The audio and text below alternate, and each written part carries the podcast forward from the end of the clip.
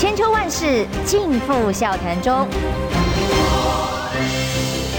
气质王小姐浅秋，跟你一起轻松聊新闻。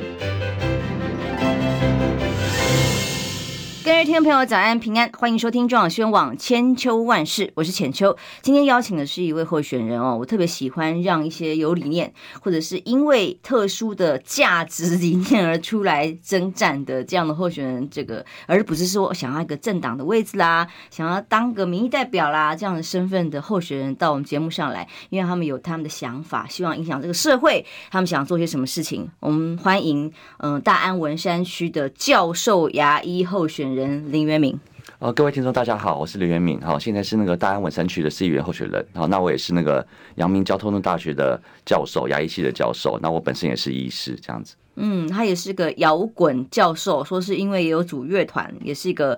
呃，你是说？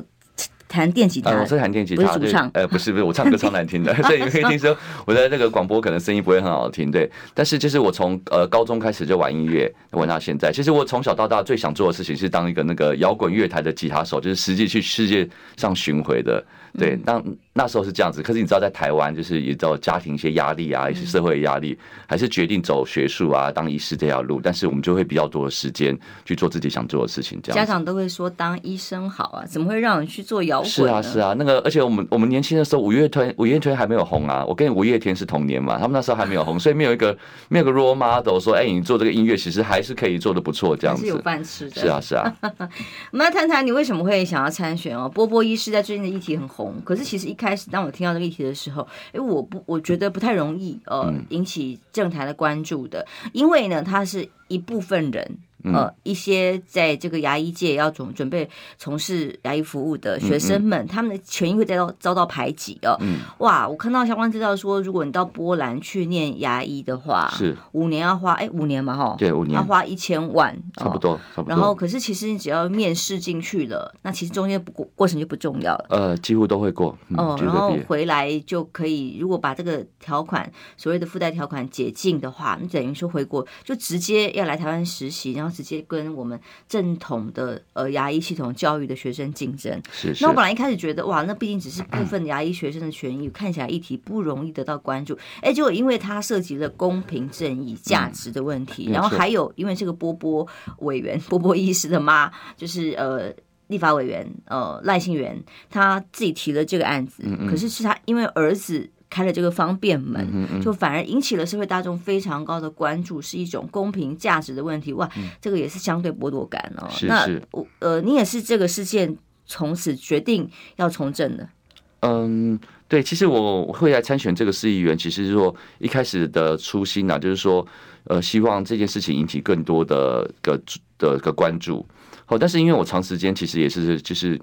你知道我处女座的，对很多事情我觉得可以做得更好，这样子。然后我们又是玩音乐的，所以其实觉得很多东西其实可以进行去做改革啊。然后，嗯，所以我才才很多原因综合在一起啦，所以才说决定这次出来参选。不过我决定也是相当慢，我是有哪一刻哪一件事情一句话，突然让你说林北就是哎没啦，讲就是我就是要出来选，然后你们没有办法解决的问题，我自己来试试看。呃，其实我这次这次出来选，其实主要是走主打新人权益，因为我其实常常看到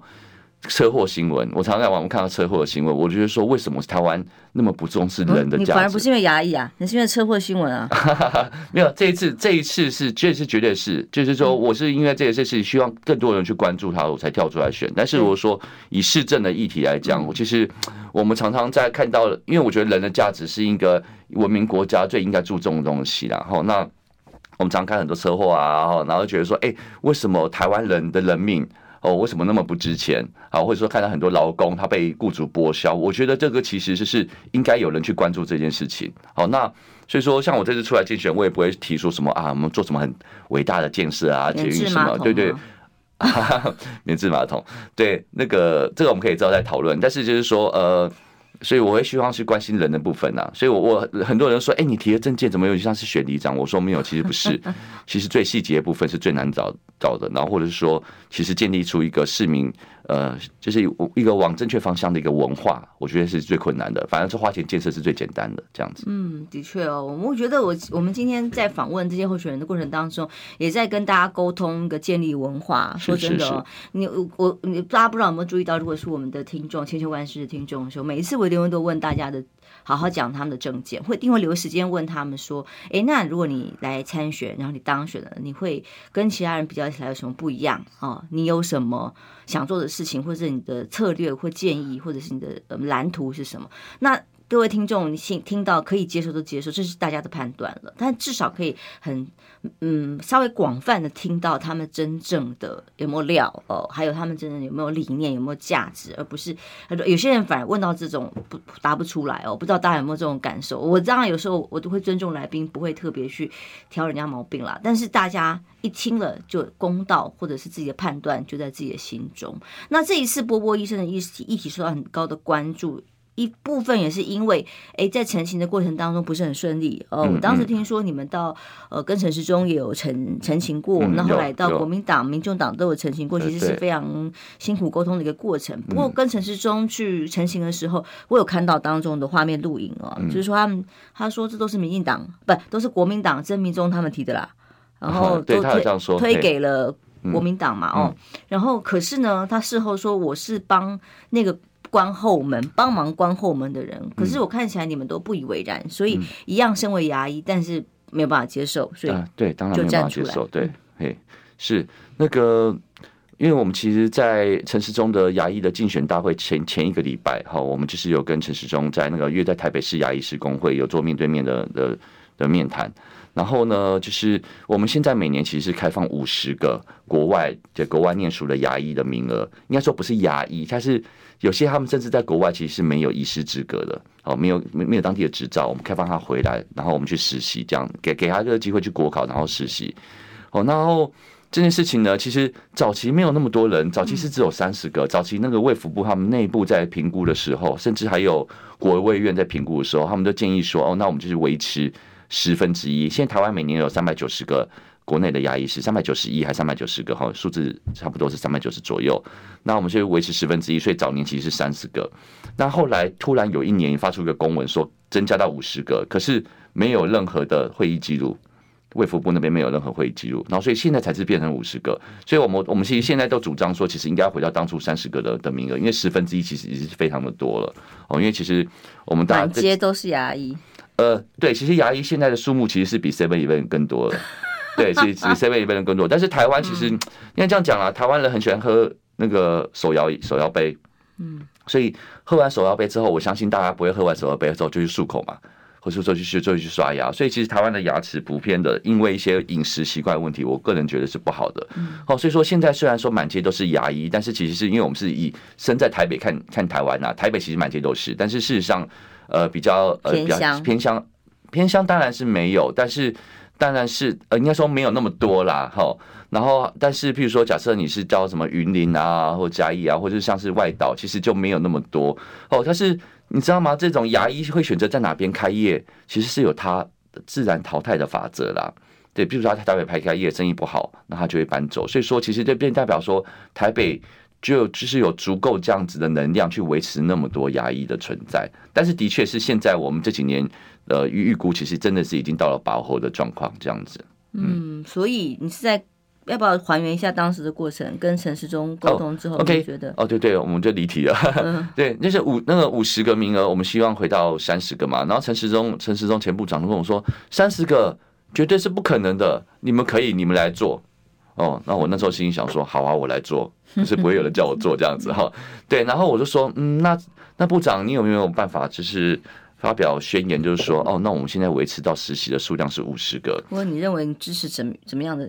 决定或价值嘛？对不对？支持什么？哦，对对对对啊，对对对对，我就说你可不可以维持五十个嘛？他他然后他就不讲话。然后我就说，哎，那你觉得会不会名额会不会变到六七十个？他说，哎，对哦，他觉得会变到六七十个哦。所以说我觉得他们内就是我自己内内心感觉啦，是他们可能已经事先有先讨论，怎么样才可以让这些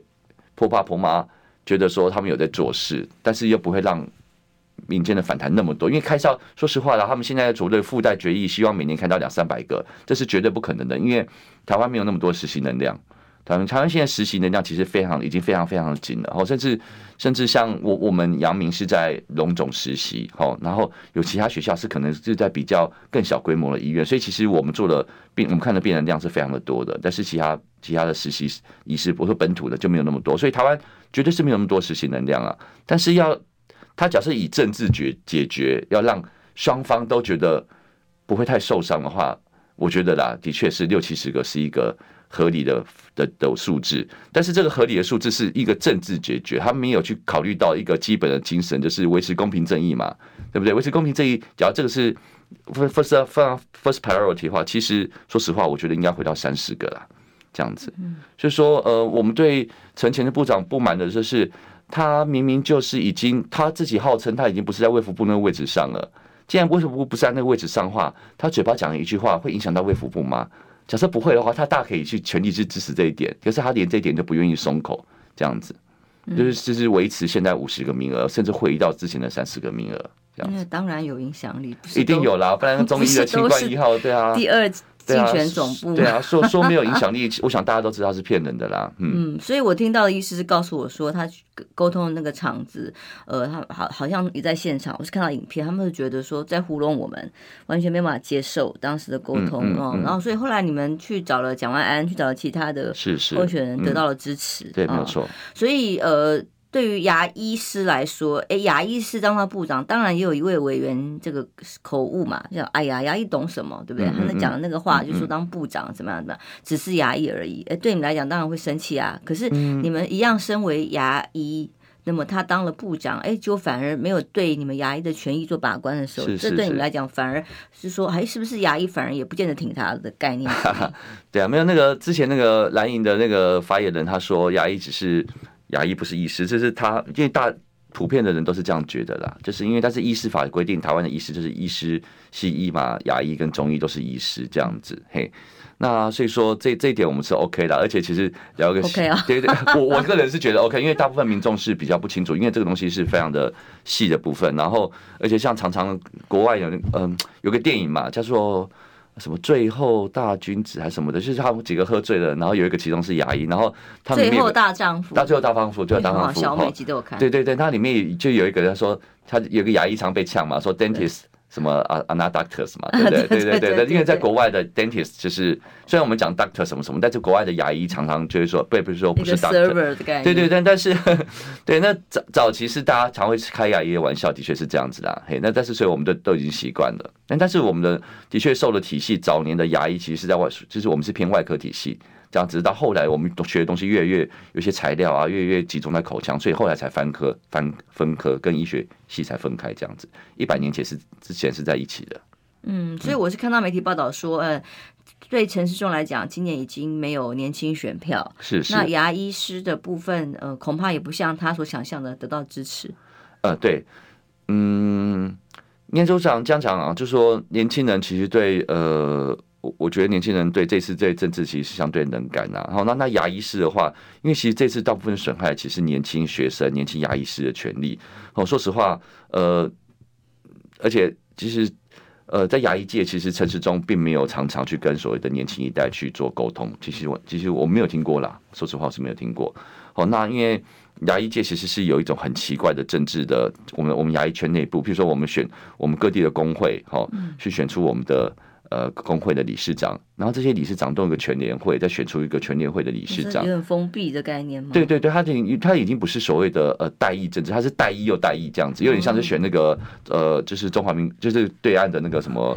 中央委员，对中央委员这样子，他是全国的党代表，然后再去选一个，再选再选这样子。好，那所以说其实呃，围绕在陈时中身边的，就是早期的所谓的全联会的那些大佬，那大佬那当然都是身家丰厚的啦，然后所以说。小小牙医声音是绝对是上不去。那我也必须说了，其实年轻一代，呃，不关心一些公共事务，哦，包括这一次的选举，或是牙医界内部公务，他们其实也比较不关心早期，好，那所以说也当然也不会有声音这样子。嗯，Christine 线上在问说，哦，到底什么是波波医师？这个待会我们来解释。好，好，好，我们先得进下广告休息一下，马上回来哦。好。不好意思，刚打断你。你知道吗？不花一毛钱，听广告就能支持中广新闻。当然，也别忘了订阅我们的 YouTube 频道，开启小铃铛，同时也要按赞分享，让中广新闻带给你不一样的新闻。千秋万世尽付笑谈中，气质王小姐浅秋，跟你一起轻松聊新闻。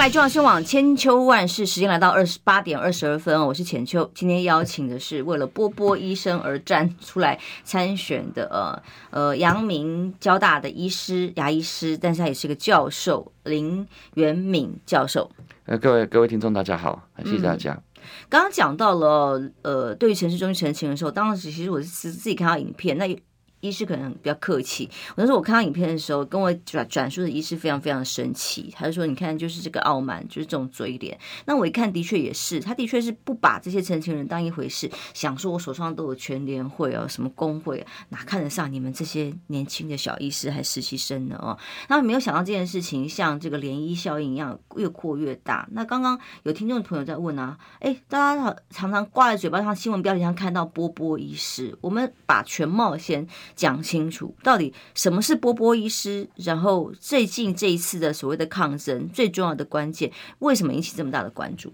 ？OK，呃，其实波波医师是早期哈，早早期台湾是因为医疗不发达，所以承认其实比较很多说我们那时候所谓的先进国家的医学学历。好，我们希望在国那些国家就是已经学成，好，那可能有些临床经验的，我们先希望他带带来最新的知识跟技术回台湾。好，那包括欧洲哈、日本啊、美国啊、澳洲哈。那但是后来因为欧洲欧洲他们就是呃，他们欧盟的往往东扩，他们希望去慢慢去遏阻那个俄罗斯的势力嘛。好，所以说其实很多东欧的国家就纷纷加进来。那时候苏联瓦解，所以很多多东欧国家鼓励，所以就加进欧盟。那欧盟在那时候其实。呃，它的东欧的国家，它其实的牙医的部分，或是它医学部分，没有台湾发达。我们那时候是相对其实是比较发达，但是因为因为这个政策的关系，我们成了欧洲嘛，哈，所以说理论上政府应该想说，哎，那成了欧洲，那我们东欧是把把它。把它划掉，不要承认。可是其实没有做，没有做这件事情，因为其实没有那时候没有没没有任何人去关心到这一件事情。适用整个哎，对，一体适用没有错，没有错。然后所以说，那代办业者当然就是很聪明嘛，因为早期很多代办业者是专门做那种菲律宾的留学。你知道台湾早期很多菲律宾医生，真的？哎，对对对，很多人是什么菲律宾什么马蒂亚大学什么的，他们去菲律宾念书也是一样。台湾的医学院没法进去，那菲律宾呃，他是念英文，又距离台湾比较近，好，所以说很多人去。透过代办业者去菲律宾念书，然后后来代办业者会觉得，哎，看到这东欧这件事情，他们大家听起来欧洲会比菲律宾好吗？听起来嘛，商机，呃，名称名称，对对，但是毕竟在欧洲，所以说他们就是 OK 去去去找到商机去去代办这个欧洲的的事情。那因为像波兰话，没有人会讲嘛，你你只有认识波兰会讲波兰话没有嘛？所以说代办业者他的部分，他就是非常可以去垄断市场。好大，所以说就很多人去波兰去念书，所以事情是开始这样子。现在波兰因为很多难民在那里。现在是很多难民呐，但是早期是因为波兰的经济没有那么好。那其实，在教育这个事业，大家不要想到有那么神圣。其实对很多国家来讲，教育其实是一个。也是可以相对可以去做得到一个收入工具，我不敢不敢讲赚钱啊，最起码维持你的财政平衡。台湾在在教育这块，其实本来是吸引别人来念的学生数是有的，嗯，但不会跑想要跑到波兰这样的地方。啊，你是说医学这一块没有错？其实哎，医学其实是相当的发达，它医学我觉得是全世界真的是顶尖的啦。嘿，除了我们在研究上，因为我们的资金没有那么多之外，我们的临床的确是顶尖的哈。好，那所以说，所以那时候欧兰就是呃呃波兰部分就是。开放嘛，所以台湾很多人都去过去念这样子，然后呃，所以回来的时候有钱就可以的概念。呃，对他像呃像像我们常常看到很多那个代办广告，他常常说某一某一间大学好了，他说他叫罗兹啊，罗兹医科大学，他说你 Skype 面试就可以入学啊，不需要笔试。那 Skype 的面试基本上就是就面试嘛，然后就剪，所以这基本上就是一个嗯、呃、有点像补习班这样的概念啊，只是它是一个正式一个学校名字发的。嘿，但是他们其实在国外念的都是所谓的呃英语班，他不会念波兰波兰班，因为波兰班你根本就是没有办法念，嗯、所以他们其实是一个单独独立的一个国际班。嗯、对，那国际班的话，他们其实毕业的话，其实就没有办法直接考当地的执照。对，他们必须先首先必须你先得补，就是考过波兰当地的语文语文检定，你还你还要在当地实习一年，因为你想想看到，假设你只会讲英文，不会讲波兰文，服务波兰人，波兰病人根本不会给你看啊。所以说他们号称的所谓的实习，其实我个人是觉得跟我们可能跟我们这边的见习是差不多的。我是觉得是合理推断，跟我们这边见习差不多。所以波波医生指的只有波兰吗？还是这些东欧国家都包含？呃，其实还有啦。其实波波就是说那些入门门槛比较低的国家，就比如说像波兰，好像西班牙，哦，那还有少数还有捷克、匈牙利，那甚至其实最近这几年还包括日本啊。说实话，哦，真的啊，连日本也被把它包。呃，日本说实话，大家以为是很好的。呃，医疗水准哦，其实日日本的牙医在十几年前就已经开始崩坏了，它就跟现在一样，对，日本牙医已经崩坏了。它呃有一本书叫做什么《日本崩坏中的那》，它里面就是专门提在提牙医的部分。那因为他们早期也是医疗不发达，然后所以他们其实就是开了很多的牙医牙医的相关的院所，所以牙医暴增。好，那他们现在其实牙医很多的牙医，其实在日本的收入是在日本的贫穷线左右。哦，真的，对，然后而且还有甚至是跟他们的一般的民众。就是比他们一般民众收入更低，那少数当然也会也会有赚很多钱的，那个当然就是少数。哎，所以日本呢，日本现在牙医的排名当然是远在医学系后面，在药学系后面，在他们的社会社会福祉系后面，社会福祉就是那种社工系，牙医还排在后面，连社工都比不上，是没有错。好，然后对对，而且他们甚至有些有些医有些医师，他要去找实习的单位去实习，他还要自己付钱。他不是拿手，不是不是赚钱，他是他自己付钱。所以说，日本当地除了除非你爸爸是牙医，哦，或是你是富二代，不然其实日本人现在当地本本地人一般家庭出身的是不会去念牙医的。嗯，对，所以日本牙医基本上已经崩坏，就是收太多，然后导致他们其实现在牙医，你要你要知道，当你当你一个一个产业，它的它的收入是不够的话，他没有办法去学最新的东西，他没有办法给你最新的设备，没有办法给你最新的技术。哦，所以其实现在台湾的顶尖牙医，我认为只是普遍应该说啦。呃，前百分之二十的牙医，我认为是超过日本的，是比牙其实比日本好的。嘿，嗯，所以波波医师连日本都包括，这是我真的是第一次听到。对，呃，没有，其实我们都一直在哦小，你可以大家可以去那个小牙医本土牙小牙医联盟的那个 Facebook 的那个粉丝团去看，我们都有提供这些资料，还有包括那个日本崩坏中那，我不我有点书名有点忘记那个正确名字是什么，但是有提供相关的资讯。那日本牙医其实相关的新闻，大家去搜日本牙医的话，大概十几年前就有这个牙医过多的这个现象。那所以说，以日本来讲，西班牙、波兰、哈、匈牙利这些呃捷克。他们其实就是因为每一个国家的国情不一样啦，吼，那所以说他们其实呃牙医的学生数量都不够多，他们需要外国人去补，那台湾人就刚好补上这一块，嗯，好，那所以说日本早期是呃的确日本早期对牙医是比较审核比较严格的，因为因为他们毕业之后就可以考在留在日本，可以去参加他们的国考，但不见得会过了哈。但是他们现在其实有听说了，有分两个 check，就是一个要留在日本考试的，一个是不考试回台湾，那那个 check 就就比较松。就因为早期的是很严格，所以很多台湾学生在抗议这样子。嘿，但是的确像日本，呃，日本有些中后段的的牙医学院是招不太到学生的，就是台湾人去补上。嗯。嗯，所以这次刚刚听到广告时间哦，你有跟大家讲了蛮多感人的事情，就是说，哎，有那种开了很长年的大医师、大医院的牙医师，他就为了这个波波医师要争权益的事情，其实这个跟他们自己本身权益都已经没有关系的，都是后面的新进的医师或者是念医学牙医系的学生。到时候后来要投入市场时候碰到的排挤的效应哦，嗯、是是。就是你你们像你自己也是，跟你也一点关系都没有，完全没关系。但是为了这件事情，全部要站出来，那么甚至把还有刚刚你讲的这位医师是把诊所直接关了，来推动这件事情，为什么？嗯。因因为我其实我们在其实我应该讲讲，我我二零一零年回到阳明大学，其实我的收入就是之前在诊所当医师的四分之一而已。嗯，对我们其实一个月损失了好几十万块。哈，早期早期其实收入是还不错的，但是我们对教育啊，而且有理念啊，做最想做研究这样子。然后这次其实我我去年升到教授了，好，那那当这一次这个这件事情出来，其实我会觉得说，哎，这社会怎么这样？我们年轻的时候都是相当。觉得很愤世嫉俗，或者是相当对对这种公平正义，我们觉得应该去维持这这这个这这是一个基本原则嘛。好，所以说我才想说啊，那我就出来出来，就是在参与这个活动。那还有其他很多医生也是一样，像我刚才说个有个黄医师，他已经其实大他已经大概五十岁，他比我还还资深。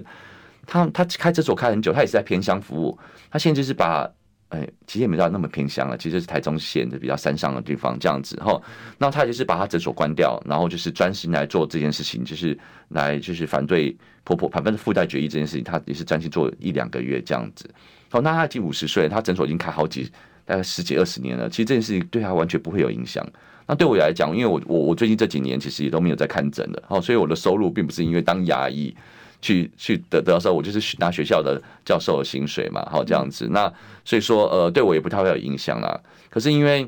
牙医界的，我觉得当老师有当老师的职责啦，就是说，嗯，我们社会给一个教授相对的，大家好像觉得是一个不错的工作，对尊敬的，嘿，那我们就要在适时时间表现出我们的一些社会责任，好，那。但是因为破破医师这次牵牵扯的太深太多，我们的朋友，就是那些高层的朋友，好或是一些教授的朋友，或是一些校友，都是这些破爸破妈，所以其实大部分的教授是私底下是支持我，可是他他们就跟我说啊，抱歉，就是私下支持你，可是我在台面上我不好，所以压力很大吧？呃。我们阳明大学，我觉得我喜欢阳明大学，是因为阳明大学其实对这件事情完全没有给我任何压力，完全没有哦。而且事实上，我们整个学院都非常的支持我做这件事情。哎，因为那时候我们提，我们是首，就是这件事情，就是呃，五月三十号这个医师法修法跟附带决议通过之后，是所谓的台湾呃台湾。牙医学生联合会，他们先发表声明去反对。然后我看到之后，其实我那时候才开始知道，大概知道说这件事情的比较清楚的状况。之之前是隐约有知道，哦，可是我不知道那么严重这样子。然后后来我们就我就跟我们系上说，哎，不行哦，我们要发表声明去反对这个附带决议。好，那所以说我们就是在刚好是隔几天有院务会议，我就说我们来提。然后想不到我们一说明之后，其实原本很看起来很温和的老师，大家就很气愤的说：“我不行，我们一定要去反对啊，什么什么这样子。”好，那所以说后来我们阳明大学，我们就阳明交通大学，我们就发表一个声明去反对这个附带决议，而且希望这个名额降到之前的三十名。好，然后台大看到我们之后，后来台大也。也反对对，后来全国的八大院校，除了某些学校的声明没有那么的比较中，这这某些学校压力比较大哈，比较没有那个大部分大部分的学校其实都发表声明反对这个附带决议，然后还有各大学会其实很多都跳出来。那地方型的工会呢，就是一半一半，有些工会有反对，有些工会就是不方便反对，因为太多高层是婆爸了哈，所以他们就做他们另外一种方式，就做民调，看我们基层医师的。的的支持率是多少？所以说有九成以上都是反对附带决议。好，那当然有少数一两个工会，他的理事长就是婆爸，所以他根本把这些民意，他就把民意砍松，就是挡住。所以说，对压住。所以说，其实我觉得这个立法院在修法的时候，其实也有蛮大的原因。我不是帮他们讲话，其实他们我们的声音上不去，而且他们的声音其实是片段的。我觉得这是非常相当危险的，就是说。当你一个沟通管道或是一个媒体，声音全部都站在某一方的话，其实主事者或者是高层，他没有办法知道大家的的想法。好，这个其实是相当危险。好，所以说，嗯，这是台湾的现况，是没有错，这是台湾的现况，越来越没有错。对，其实台湾慢慢的比起十年前、十五年前，我觉得其实是言论呃越来越限缩，对，越来越那时候没有那么多的网军啊。好，然后现在比较多网军。那你知道 Facebook 的演算法是说？你越看去越越看越多的，就是你看越多的东西，它会跳过相关资讯越多。所以其实网军这件，我觉得网军这件事情，或是我们使用政治狂热者在使用 Facebook 的时候，其实会被慢慢的被 Facebook 本身去洗脑。我都跟我的学生说，这次是主客博在操控台湾的选举，而不是台湾人民这样子。我完全同意啊！那连那个 Google 可以搜寻到的内容，决定了选战的胜败啊！是没有错，没有错。所以大家就一直付钱去买广告啊什么的。可是不，因为你不买广告，你的你发表的文章，大家根本就看不到。所以那个传统，譬如说像那种早期，我们还有所谓讨论区，讨论区大家都可以搜寻到，不会被 Google 去决定排名，不会被 Facebook 去决定你看到的东西。我觉得还比较好。那现在没有所谓那个，今天讨论区越来越式微嘛，然后 PTT。又是一个不是很方便搜寻的工具，所以其实我觉得现在大家看到资讯是非常的垄断，然后大家又没有看报纸的习惯。嗯嗯，报纸快要灭亡，没有还在，我还是每天会看，是是每天要看的，是因为知识分子不是只是真的要好好的看这些内容哦。所以这等于也算是一个知识分子的觉醒，投入一个呃想要改革的过程吗？呃。对，因为我玩我是玩音乐的啦，本来就是对现实不是说不满，而是说会比较，我也是处女座的，对对对，我觉得其实很多东西其实是可以改善的。可是你当初当你提出来改善的时候，因为它没有引起关注，就不会有人去动这件事情。嘿，比如说像我想举例，我就举例日常在学校发生的小事好了。然后我们常常就是说，我们执行一个研究计划。我们从明明从一月开始执行，你钱才三月才下来，可是你却你却要你却要那一二月我的我的学生，我的对我对我要带电，好，类似像这样子。然后其实这个大家都知道不合理，我觉得不止不是光是只有科学校研究计划，其实很多政府计划都是这样子。那大家都觉得不合理。但是都没有人去改，没有人去改，没有人觉得说这应该被改哈。所以说，我说其实日常生活中很多这种小东西，我觉得文，所以我才说文化的建立才是一个最困难的事情。好，譬如说像是呃，比如说我们走在路上哈，你行人好了，哎，你看这这这怎么有个变电箱哦或者是怎么有一台车停在这边哦？然后去找里长，里长说啊，这个住户停三十年了啊，就习惯了嘛，哎，就叫旁边绕过去就好啦。也是有类似像这样子，所以我们说因群拱雪的事情很多。其实像我是很鸡婆的人呐，我是很鸡婆的人，所以就是要有这种鸡婆的人出来帮大家表达我们大家意见，这样子。嗯，我也是那个鸡婆的人，对，有时候就是站在那边看。这些呃，可能我觉得不合违呃违规，或者是不合理的行为，就看着。当然我不知道跟他打架，但是现在我们的社会文化氛围是，如果我这样子看着，他就会有自觉。理论上，你如果不表达意见的话，让这些不公平、不正义的事情持续发生，那你跟共犯也没有两样。没有错，没有错。对。所以今天站出来参选，呃，在大安文山区是因为你自己住在那边。哦，对对，我是在那个永康街长大。后来也是，后来虽然是搬家，但是搬到隔壁青田街去，对，就是在那附近这样子。嗯，因为基本上如果没有政党的澳元，嗯，然后又是起步的比较晚的候选人，其实很辛苦，也很很难在胜选上面取得优势。没有错。所以你现在是用什么样的心情在参选呢？呃，对，刚我先先回到一开始主持人有问我问题，说为什么我要出来选这样子？然后其实还有另外一个原因，我先先讲一下，就是呃。其实，因为我们小牙医联盟哈，国产小牙医联盟原本是想说去投那个投那个支持你们政见的候选人，呃，不是去投各大报的投钱去那个买那个头版，然后讲这个婆婆医师。我说这个不会有用，我说这个东西大家看了就没了。然后听说要他们去问问，听说要三百万，我说啊三百万没有，我说简单，我花二十万去参选。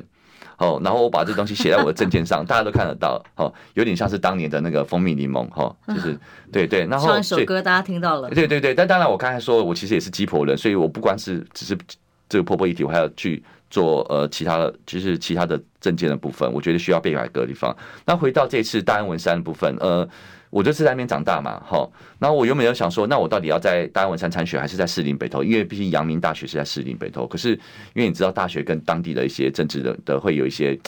呃，平常会对比方会保持关系，哎，不是挂钩，保持保持关系，所以我去参选会对学校造成困扰，所以我想说，哦，那我就到大安文山，而且是我长大的地方，而且我觉得这个地方我比较熟悉啦，说实话，哈，那呃。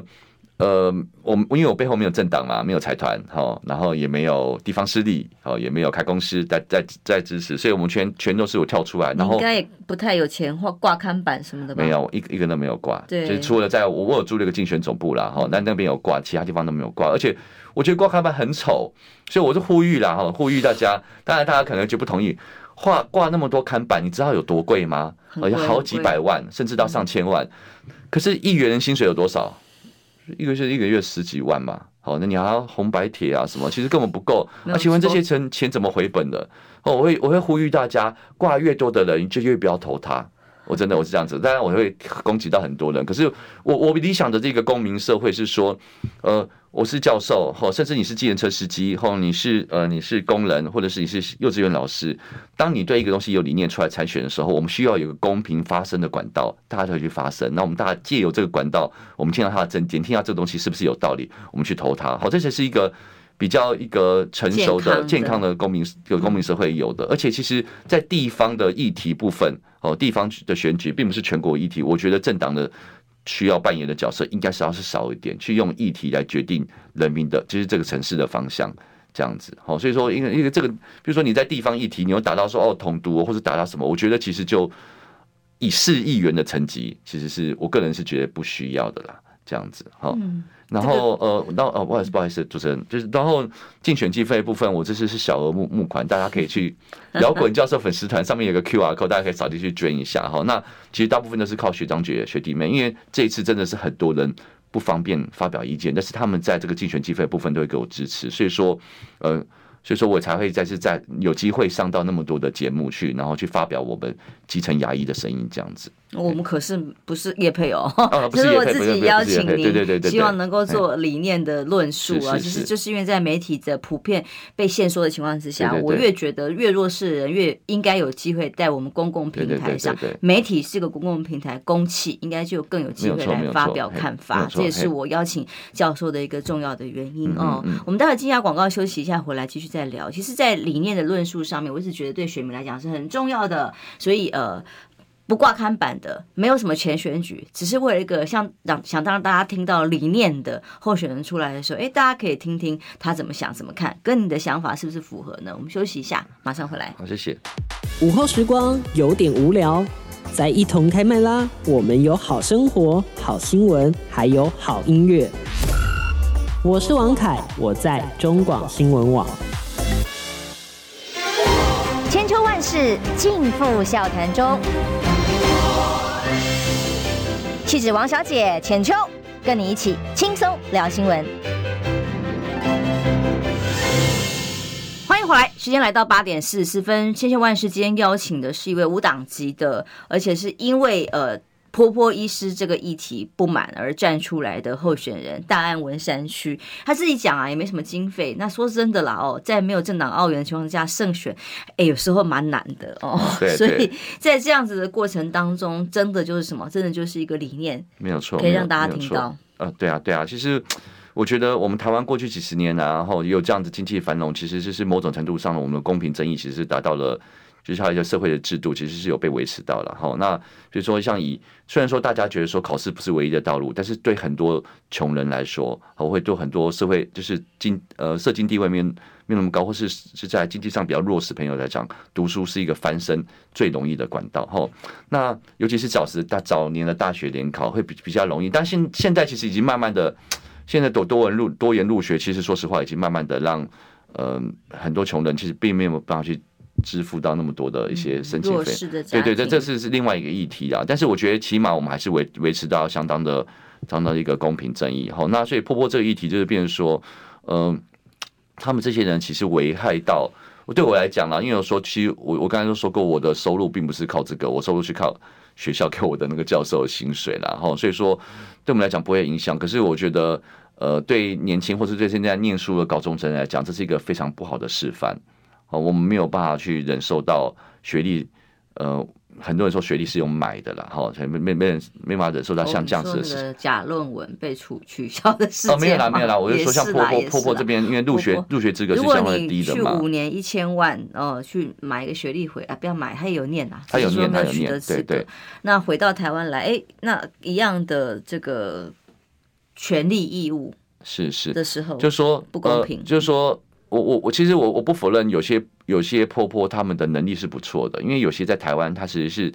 像我知道有些政大毕业的哈，那甚至有些是呃就是也是练医疗相关，他可能不是医医学是牙医相关的国立大学毕业，他跑家里可能经经费够让他去国外念牙医，这样，所以他们其实能力不会有些有些啦，少数份小部分是不会太差的哈，但是回来这个制度就是现在就是五十名。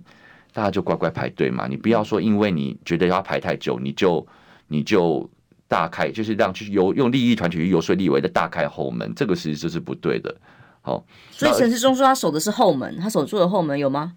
陈世忠没有啦，我觉得陈世忠年纪大了，所以他可能有些话是是讲的是不是啦？不是啦，我说可能是会口误啦，不是他口可能是口误啦，因为那个譬如说他说什么十二月一号之后的就是要学历真试。没有，是不是十二月一号？是明年一月一号了。他其实是有口误，但是我自己也会常常发生这件事情，就是想的跟讲的不太一样。应该说前门关起来了，好，明年一月一号以后入学的都需要学历甄试。呃，明年一月一号在国外入学了之后，你回来台湾就要学历甄试。好，那嗯。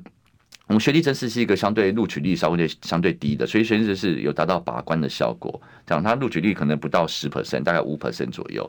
好，然后但是附带决议，它就是第一个要求说我们。在四年之内，把我们这些现在有四百个在排队，包括四年每年会有三百个回来，希望四年之内消化嘛。那凭假设你要真的要四年消化，你每年要变从要从五十个名额变成到几乎到三百个名额哦。嗯，那加上本土本本土每年有三百九十个，你就变年每年会产生七百个牙医师，这其实是第一个会让医疗崩坏，而且就是也会对，品质会下到，然后大家不要觉得说牙医师越多，收费越便宜，其实不是这样子。其实牙医师越多，大家假设收入没有办法维持，说你持续去进修，或是维持可以，你可以去购买高档设备、高档的医疗仪器回来，没有进步，是不会进步。而且很多像欧洲的例子，像希腊、匈牙利这些牙医都已经崩盘了。好，那其实他们很多有能力的。反正就出国，他们也不留在西大或是用哪里，反正留下来就是比较没有能力去出国。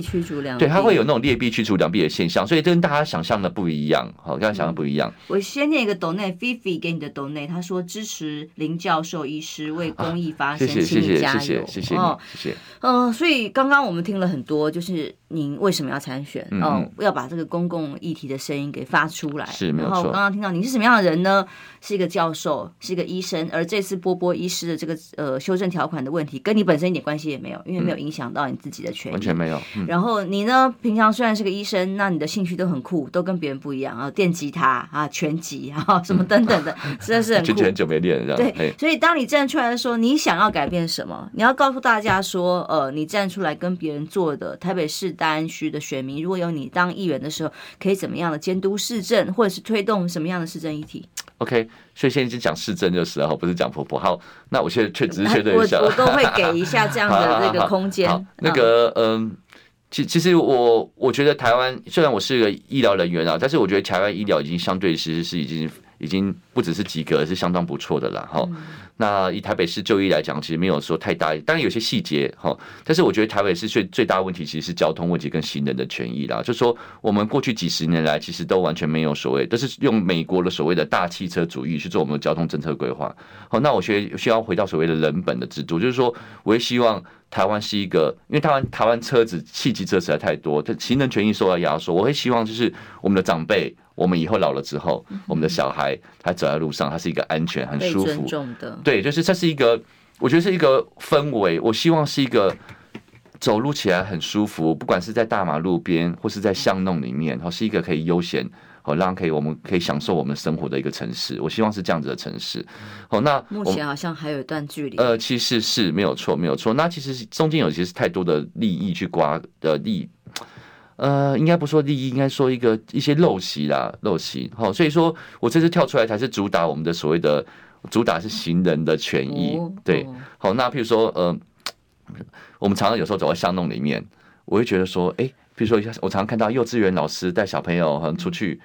他就带一然后前后一个老师，中间小朋友，然后我们走在马路上，旁边的汽机车呼啸而过，这是一个什么样的社会？我们这是一个在在建建立一个可以实体的人行道，不是一个我们。生这是一个基础建设，基础中的基础嘛。我们在建立一个城市之前，不是应该先想把人行道先做好吗？其实现在是没有，所以其实我这次主要是希望在去推动说国小周边的实体人行道都会就一建，然后慢慢的骑骑车去退出这周边的巷道，慢慢的，然后那当然不可能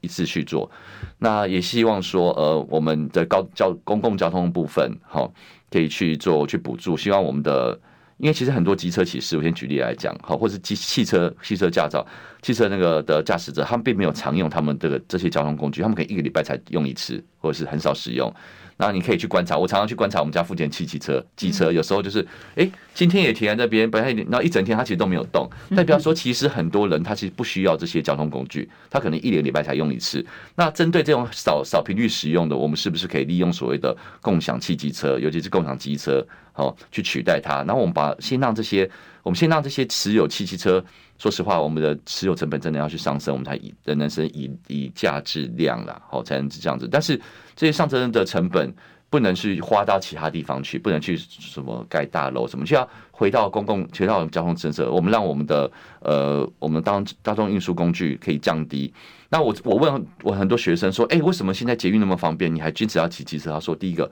就是便宜。其实对于很多可能月薪才两三万的上班族来讲，其实捷运的是一个相当大的支出。好，那所以他们宁愿骑机车，因为比较便宜。那我觉得，假如我们把这个下降，哈，这个经费其实是说实话也不会太多。好，那呃，我们就可以让他多使用大众交通工具。那他假如随时有时候台台湾捷运还没有到密集到就是随时都有捷运站嘛，对不对？那所以说相对好了，相对好多了，对对。但是比如说还你可能还要走五五百，有时候要走五百公尺到八百公尺左右的距离。那这时候这时候用共享机车，或是用呃，或是用这个就是。就 U bike 去取代。哦，那所以是我觉得这是同时两面要进行的，因为车太车太多，行人走起来不方便，要去闪躲车辆，所以大家都不想走，所以用骑的。可是用骑的话，就让行人又更不方便，这是一个恶性循环。所以然后所以说，我觉得全面去推动这件事情的话，一定会引起非常大的民怨。但是我想大家都可以接受的一个共同点，就是小朋友跟老人，我们要去保护他的安全嘛。对，所以我觉得这件事情可以从学校周边去做起来。那我们家，身为像我也是家长，身为家长，我们就要有意识到，就是说。在学校校门口接受上下上上下下班、上下上下上下课的小朋友，其实是对整体的交通政策是不利的。我们可以停远一点。好，那当然同时我要配合，比如说配合都跟，好配合都跟，好，然后配合说，比如说我们去找寻一些公有的地，是不是？哦，比如说学校的操场是不是地下的一些停车场，可以让周边的居民去停这样子？那像现在其实已经少子化了哈，其实很多学校其实相对就是空，我们可以趁这个机会去把我们公共建设，尤其是停车这部分去做这样子。那当然会希望未来十年、二十年之后，台湾可以跟日本一样，就是所谓的车库法，你有车库，嗯，你才能去买交通工具这样子。嘿，我我是希望希望这一块，因为这块真的是常年常年以来没有人太大的去关心，大家都怕。得罪一些呃，譬如说长期占位的这些民众，很多汽车、机车在巷弄里面，他占位，他他他的门口，他自己家门口，他觉得他的车位，那是不对的，是我要去达到一个公私分明，公有地就是大家的，他不是让你。请你驾私家车的这样子，哎，其实台湾台北已经进步很多，因为我见证了这个城市的转变。我跑了市政新闻，跑了很多年哦。是是。那在台北市当时连要让骑楼变成一个正常人行可以通行的这个政策，当时面对很多的抗议哦，很多的抗争，很多利益的纠葛，好不容易台北做到了。啊，说实话，我到高雄去的时候，第一个觉得奇怪，我拉着行李走不过人行道，我们没有骑楼这件事情，我当时就跟交通相关的首长一直讨论，讨论。但是很多的地方民意代表就是说，哦，这么吼，你哪处理这吼，哎，可以用抗议哦，你的没票哈。可是他其实，在很多的过程当中，挑战了某些部分的人的利益，呃，或者是方便，很多骑楼占用商家住户泡得啦、晾东西啦，当自己家的座位、客厅一样，似乎是很正常的。对，我是这样觉得的，因为骑骑楼这件事情是相对相对复杂的，我会希望是。其实应该是基本的，然后再来就是你讲的这个人行的尊严向道更进一步，那已经是更进一步城市进步的象征了。其实骑楼这件事情比较复杂，因为骑楼其实是一个私有地，但是我们是用法法规去希望开放公共。对对对，所以说其实现在一个趋势是说，即便你有十，你这边这边有一个骑楼，但是你的骑楼外侧政府该建的人行道，你还是得建，这是一个基本的权益，因为是因为政人行道是政府的，骑楼骑楼其实是私人的哈。那呃。但是当然还是我们现阶段不太可能做到这一点，我们还是希望骑楼是净空的部分啊。那因为我本身有自己的原本的工作，所以说实话啦，我这次出完选，我去推广这个交通公司，我一定会被人家抗议，被人家砸鸡蛋，没关系，你鸡蛋就砸，反正我婆婆这件事情有被是也是被人家射很多箭，我也都 OK 这样子。我假如这也是选，假如这这次我选上，我去推动这些政策，要砸鸡蛋你就你就来砸我，我我这下次选不上没关系，顶多我就是回去当教授嘛，而且当教授说实话还比较轻松。我还可以睡到自然醒的，对不对？然后，对，当当当，其实选举其实相当辛苦的，我觉得。其实不管选举，我其实有时候去做一些首长，大家以为都很爽很轻松，哎，当然也有人做的很爽，但大部分只要想要改变这个社会，就会是辛苦的事情，辛苦辛苦，而且没。没有那么高的薪水，跟企业比起来，薪水都是相对低的。说实话，其实差蛮多的。嘿，对对，所以说其实这次很多选民就说：“哎呀，教教授做好好的，医生做好，你干嘛要选啊？那么累啊，什么被人家骂什么？”我说：“没关系啦。”我说：“其实像我们这种对社会有想法，其实应该还往前进这样子。”我们最后一分钟的时间呢，给大家一个结论。嗯、呃，这样出来参选，为了波波医师的这个权益，嗯，而不是呃抵抗波波医师的权益，呃，走到今天，最想告诉选民什么？呃，我也希望大家还是维持，因为其实很多很多人一直到年纪长了之后，其实忘记他年轻的时候，哦对这社会的想象，对这社会觉得很多社会的公益的去坚持，哈。那我也是跟很多政治人物一样，他也忘记他当初从政的理想了。我也希望大家去回想一下你们年轻时代，好曾经有过的梦想，曾经有过的坚持，哈。那现在把这些份坚持再拿出来，哦，我是摇滚教授，所以我内心永远都是十八岁，我用了一辈子的真心。谢谢。